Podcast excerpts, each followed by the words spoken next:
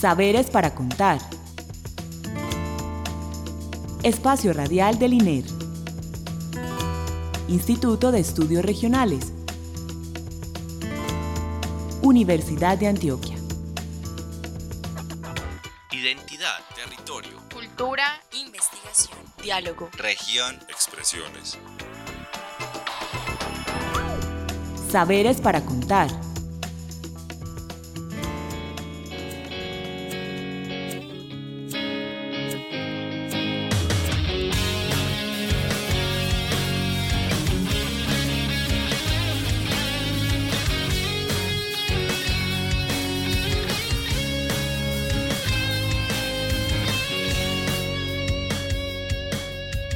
Pégate con el ambiente, un programa de la Red Pégate y el Instituto de Estudios Regionales de la Universidad de Antioquia.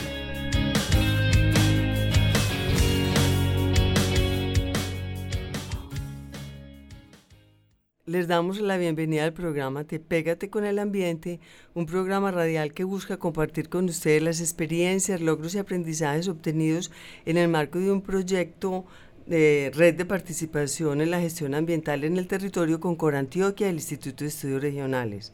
Para comenzar, le damos las gracias a William González por la asistencia técnica y la bienvenida a John Mario Villegas Castro. John Mario es sociólogo, es funcionario de la Subdirección de Cultura de Corantioquia. Bueno, vamos a ver qué más nos cuesta- cuenta John Mario. Bueno, John Mario, tenemos muchas cosas para conversar. Eh, bien, aquí pues desde, desde la Subdirección de Cultura Ambiental, desarrollando todos los procesos que tienen que ver con participación y con educación ambiental.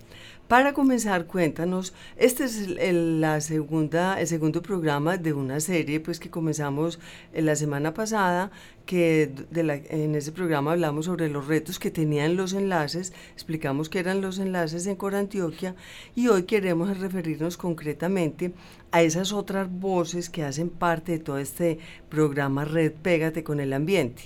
Entonces, eh, nos vamos a enfocar en lo que en las mesas ambientales. Para comenzar, cuéntanos qué son las mesas ambientales, qué es eso, en qué consisten, qué información le quieres dar a la gente.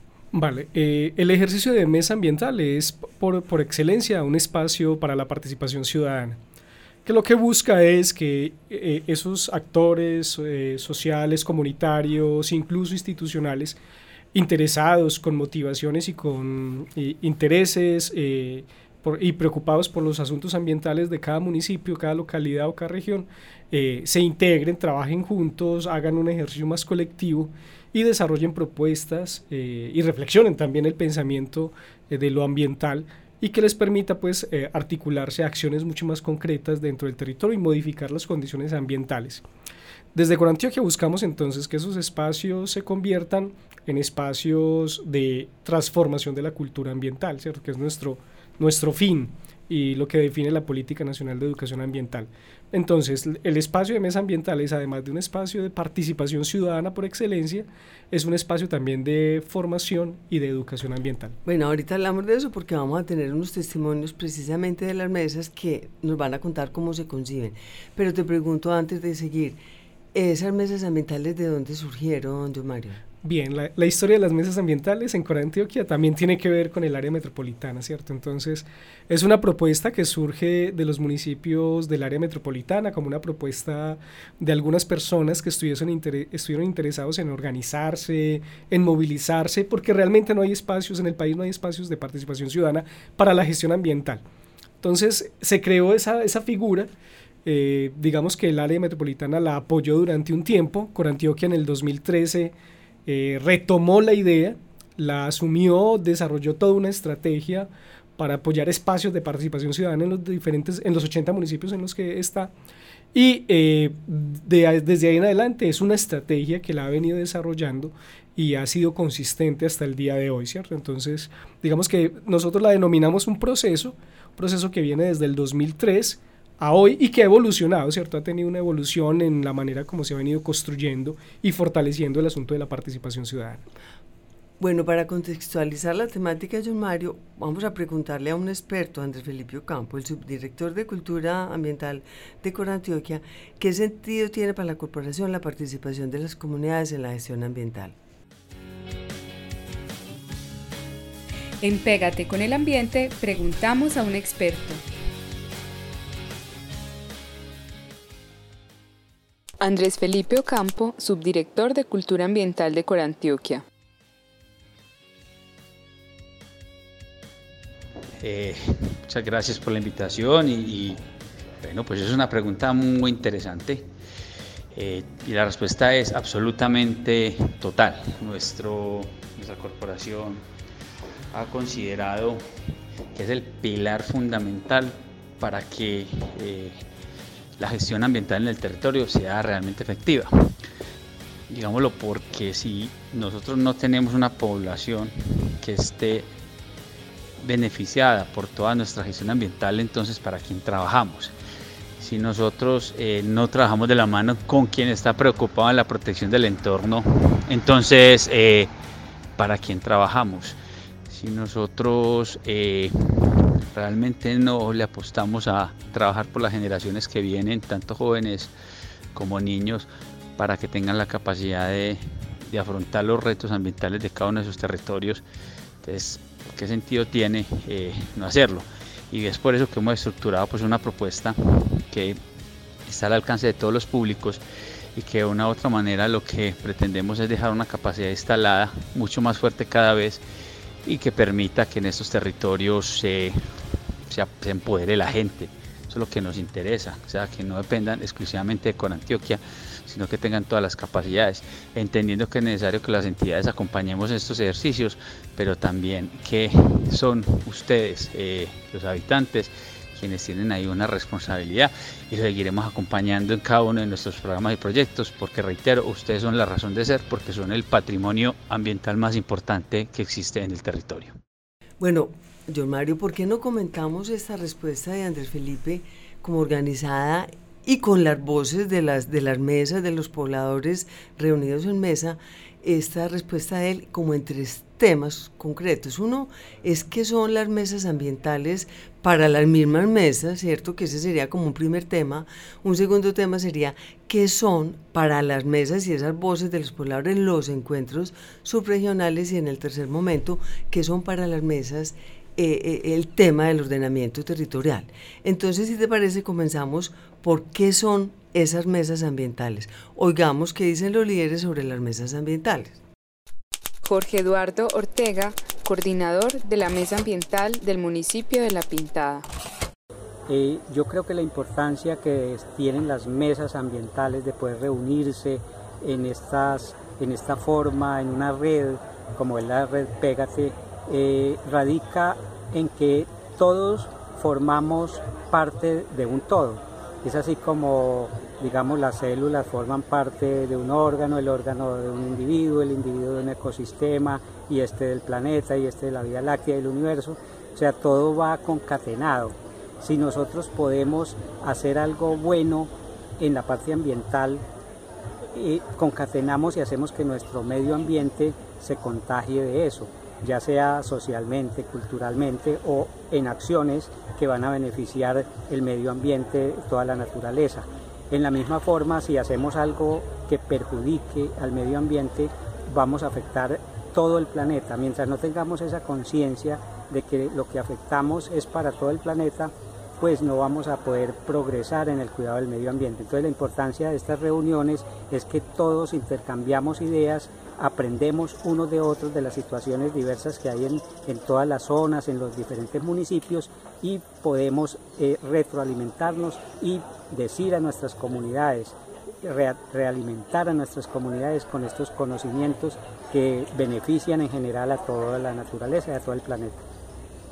Bueno, este primer testimonio, John Mario, me parece importante destacar que para ellos las mesas ambientales son un espacio de, conocimiento. ¿Cómo ves tú? Eh, sí, eh, de, hecho hay una pretensión específica en que sea un ejercicio de conocimiento, entendiendo que la cultura, ¿cierto? Es, es cómo se movilizan actitudes, procesos, aptitudes, eh, tiene que ver con, con la simbología, con la manera como la gente se relaciona con los otros. Efectivamente, entender una transformación de la cultura requiere de conocimiento tanto del contexto ambiental en el cual se viven, viven las personas, como también de, de, los asuntos mucho más técnicos del, del proceso. Y, lógicamente aquí hay que articular un, un, ejercicio que el conocimiento realmente lo tienen las comunidades y eh, es ese conocimiento propio de esa realidad es la que le permite, por ejemplo, a, una entidad como Corantioga poder tomar decisiones sobre algunos asuntos. Eh, entonces, claro, los espacios de mesa ambiental son espacios específicos de conocimiento, de lectura del territorio, eh, también para generar nuevas propuestas o nuevas alternativas o soluciones o posibles soluciones a esos problemas ambientales. Creo que la mayoría de los espacios de mesa ambiental tienen ese asunto del conocimiento como parte de su acción. Oigamos este otro testimonio que me parece muy interesante y creo que a ti también, John Mario, porque ellos hablan de que ellos apoyan a los gobiernos locales. Antonio Hidalgo, integrante de la Mesa Ambiental del municipio de Uritica. La importancia de las mesas ambientales, yo creo que en cada territorio hay que valorarlas demasiado, porque también es el acompañamiento que uno le quiera hacer a las diferentes administraciones municipales, sobre todo procurando el bienestar y lo miraría más de la parte ambiental de todos los ciudadanos las basuras, el cuidado que hay que tener con las aguas, el cuidado que hay que tener con las microcuencas y sobre todo mirando en el tiempo y en el espacio, que lo que nosotros tenemos ahora lo puedan también disfrutar los que están creciendo, los que van a nacer porque yo creo que sería además, seríamos muy egoístas donde nosotros que ahorita estamos disfrutando de tener agua, de tener un buen aire, de tener árboles, de tener sombras, no pensemos en estas generaciones que vienen. Entonces yo creo que las mesas ambientales tienen ese compromiso grande del cuidado del medio ambiente, claro está, haciéndolo institucional de la mano con las diferentes administraciones Cor Antioquia, que es un gran aliado, y también eh, de parte del gobierno departamental y también nacional. Bien, hay, un asunto eh, eh, que buscamos, o, bueno, que las mesas también buscan en, sus espacios de, participación y es gestionar procesos, ¿cierto? Gestionar asuntos de lo ambiental. necesariamente tienen que estar articulados a los a, las, a quienes toman las decisiones, en el nivel local como también en, nivel, en el nivel regional.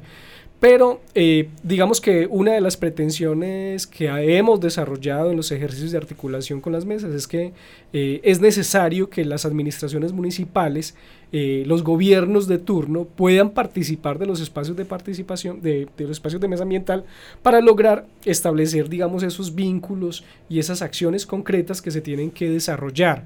En tanto, los planes de desarrollo tienen que tener un plan ambiental, una agenda ambiental dentro de cada municipio y eh, digamos que el actor de mesa ambiental es el que tiene el conocimiento y diagnostica cuál es esa realidad.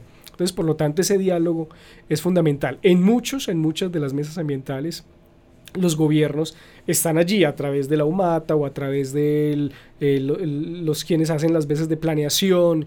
incluso en algunas mesas también los alcaldes habitan esos espacios porque lo consideran que es un elemento muy importante para su propia gestión eh, como parte de su gobierno.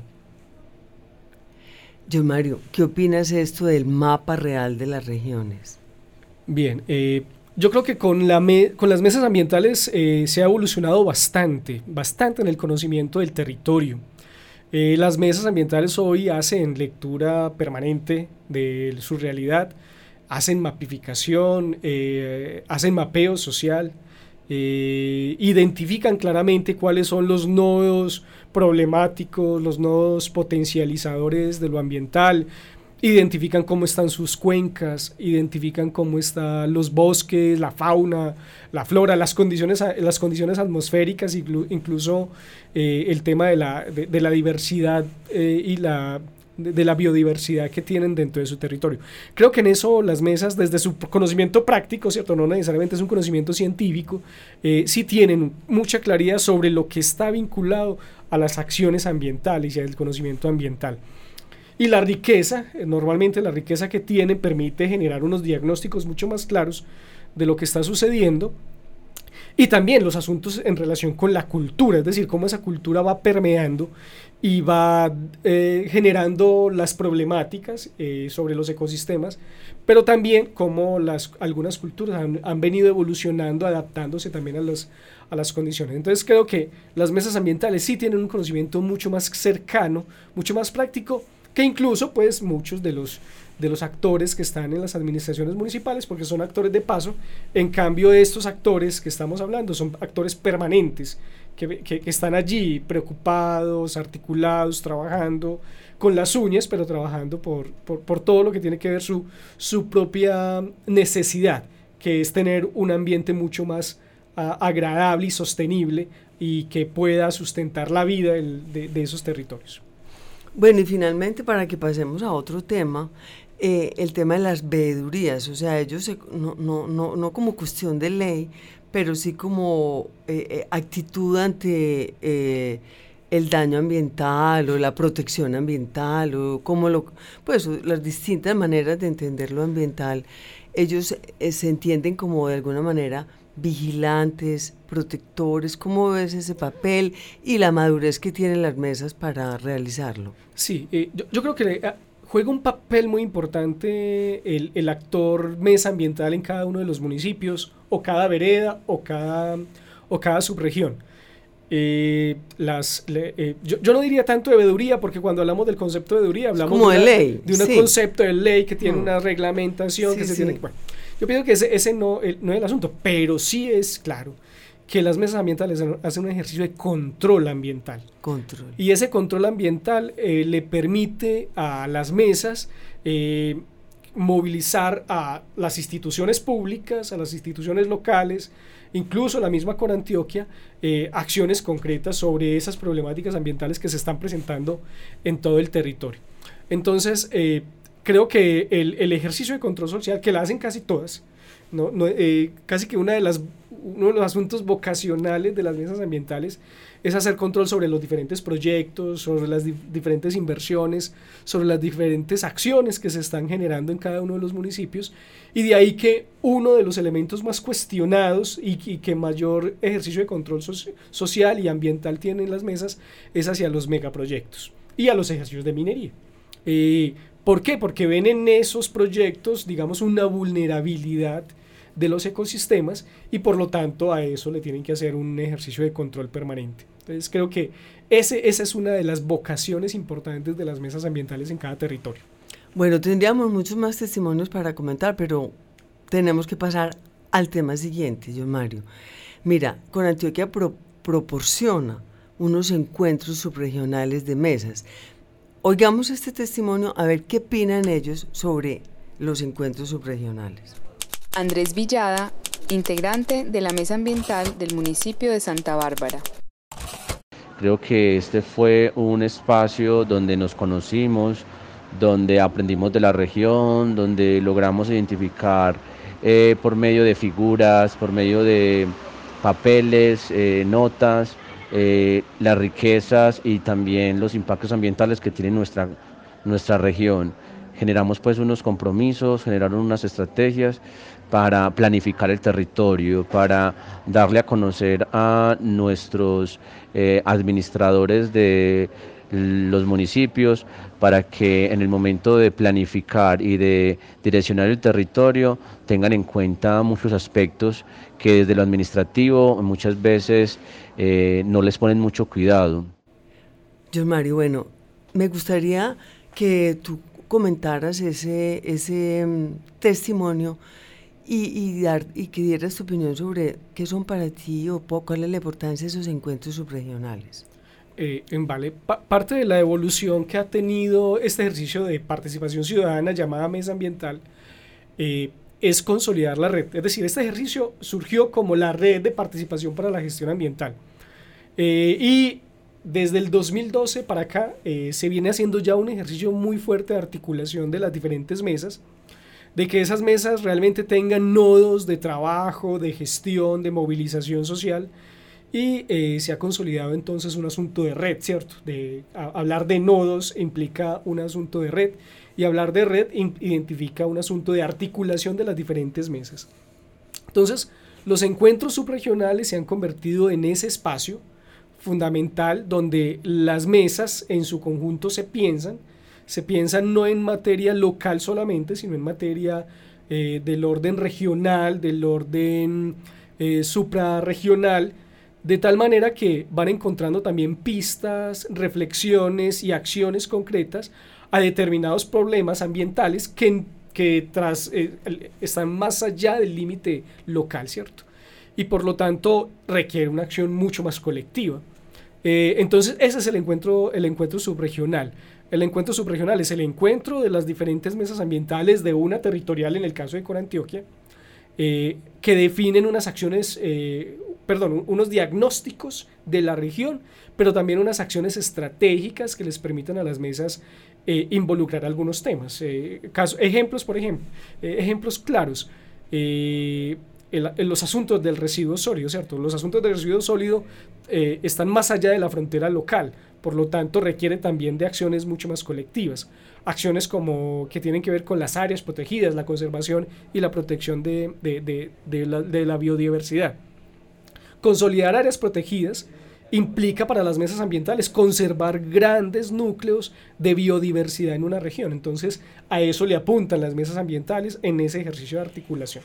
Y, y, a mí, pues que me tocó estar en esos encuentros, me pareció muy emocionante ver cómo la gente no solamente diagnostica, sino que aprende. O sea, eso que decías ahora de las mesas como un espacio de retroalimentación y, y, y logran tener como otra como repasar cómo es el territorio, porque eh, el, hecho de, de estar sumergido en una mesa local, muchas veces le pierde la dimensión a la problemática y los encuentros subregionales lo que hacen es redimensionar la problemática y crear lazos como de solidaridad y de apoyo para enfrentar los problemas en las agendas, que eso es otro tema pues que podríamos hablar, no sé si en este espacio o en otro, para la de esta serie. Pero bueno, eh, en estos encuentros subregionales quiero dar el salto al jurisdiccional, que lo realiza también eh, eh, Cor Antioquia y que reúne los las mesas de los encuentros subregionales. Hablemos eh, de ese también, John Mario. ¿Qué, ¿Cuál es la dimensión del jurisdiccional y qué es eso de lo jurisdiccional?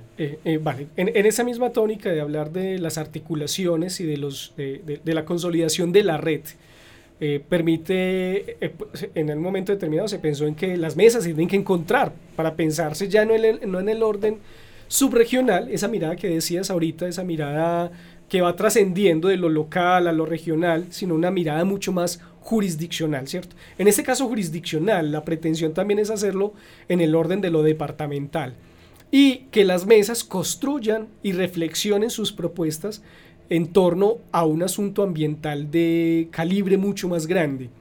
Eh, cuando hablamos de la jurisdicción de Corantio, hablamos de 80 municipios, por lo tanto es hablar de más de la mitad del departamento y por lo tanto requiere, digamos, una mirada también mucho más amplia en, en el proceso de participación de la ciudadanía. Y por lo tanto eh, es una visión política, ¿cierto? Política, no electoral, política en términos de lo público. Y por eso aquí cabe perfectamente el asunto de la red pública, donde los ciudadanos están interesados por asuntos públicos ambientales que de una u otra manera le van gestando o van desarrollando acciones concretas, políticas y estratégicas a la resolución de ciertos problemas. Caso cuáles? Caso áreas protegidas, caso eh, conservación del agua, ¿cierto? que en todos necesitamos la conservación del agua, y que son temas claves y, y estructurantes y ejes transversales a casi todos los municipios, a casi todas las subregiones y lógicamente a casi toda la jurisdicción. Bueno, vamos a pasar a otro tema. Entonces en esos encuentros, ¿cierto? Y hablando de como, los objetivos que se pusieron las mesas, la manera como discuten en los encuentros y eso, discuten sobre un tema muy clave que es cómo ordenar el ordenamiento del territorio. Entonces oigamos un testimonio de qué dicen ellos, qué es el ordenamiento o cómo conciben el ordenamiento. Elizabeth Segura, integrante de la Mesa Ambiental del municipio de Yondó. Eh, el plan de ordenamiento territorial es, es importante en los municipios porque planifican el uso del suelo y las construcciones que se van a venir a, futuro y cuáles van a ser las, las proyecciones de cada municipio. Como veía en una noticia hace poquito que hay 890 municipios eh, que, no tienen, que no tienen el plan de ordenamiento territorial y entre esos el municipio de Yondó. Entonces, ahora me voy con, unas, con una perspectiva más amplia, pues con unas inquietudes que cuando nos digan vamos a, hacerle el plan de ordenamiento territorial, ahí debe estar la mesa ambiental del municipio de Yondó. Bueno, John Mario, oímos un testimonio sobre lo que es el ordenamiento, ¿cierto? Pero una cosa es el ordenamiento como lo conciben las mesas que están aquí en el Aburrá Norte y Sur, en el área metropolitana, pero muy distinto es el ordenamiento como lo concibe Don Omar, por ejemplo, en, en Puerto Berrío, el ordenamiento de todos esos de todos esos tubos, poliductos que pasan por el Magdalena. Tú cómo y así todas las demás subregiones. ¿Qué perspectiva nos podrías dar en esas distintas comprensiones de ordenamiento según el conocimiento que Corantioquia tiene sobre esas distintas dinámicas y realidades subregionales? Bien, eh, el ordenamiento que tiene que ver con el uso del suelo eh, es necesario regularlo. Eh, no solamente para los asuntos de conservación, sino también para los asuntos que tienen que ver con la articulación de las comunidades en su cultura, pero también en su relación con, eso que llamamos lo ambiental. y hay que reflexionarlo desde muchos puntos de vista. Si bien la necesidad actual es la instrumentalización de, del uso del suelo a través del plan de ordenamiento territorial, que es una de las necesidades que tienen los, las mesas ambientales, eh, digamos que la reflexión tiene que ser mucho más amplia, es también pensarse desde esas mesas ambientales cuál es el, el, uso del suelo que desea darle a su, a su propio espacio. Y desde qué mirada y regular para quién, ¿cierto? Eh, para el desarrollo, para el desarrollo sostenible, eh, para la vida, eh, para la cultura, ¿cierto? Entonces también es muy importante reflexionarse esas otras miradas que sobre el uso del suelo, sobre la regulación del uso del suelo se tiene que dar. Y las mesas pues han venido incursionando en esas reflexiones, aunque la premisa hoy es incidir sobre el ordenamiento, el esquema del ordenamiento territorial como instrumento en la gestión concreta de cada municipio.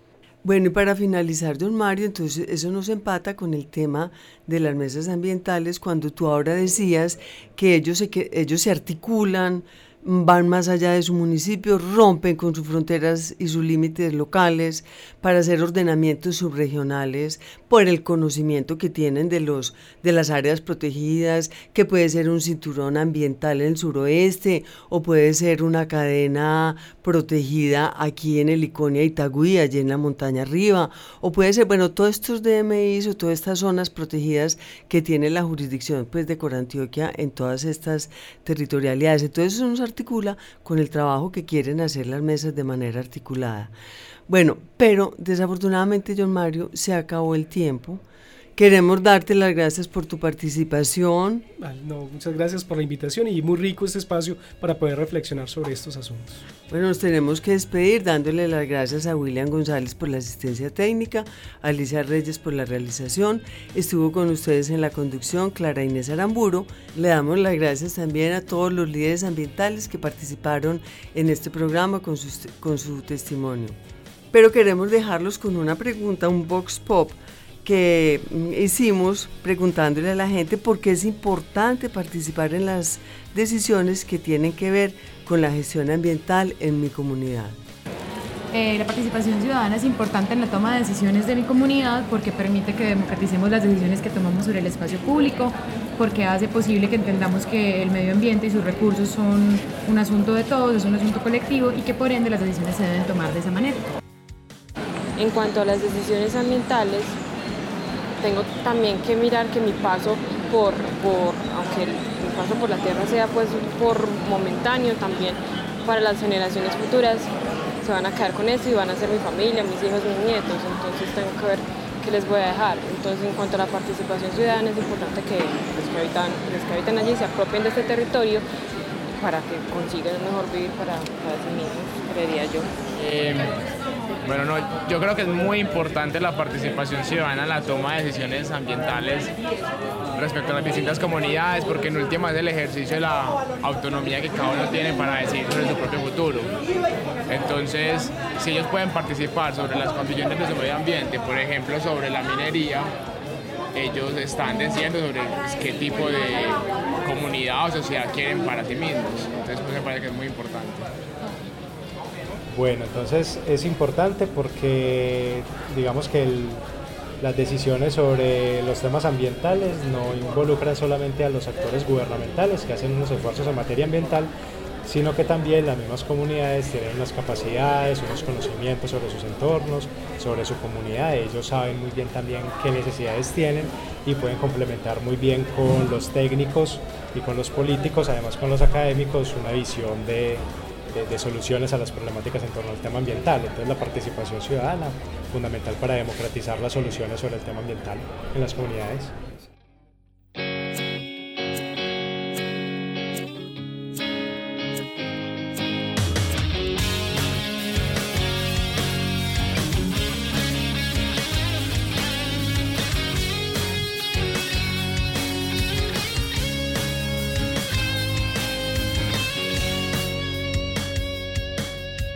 Pégate con el Ambiente, un programa de la Red Pégate y el Instituto de Estudios Regionales de la Universidad de Antioquia.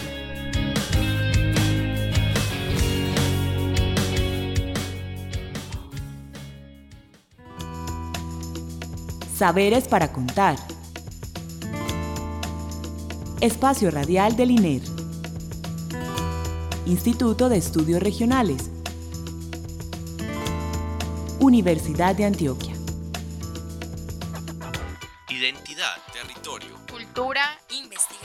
Diálogo, región, expresiones. Saberes para contar.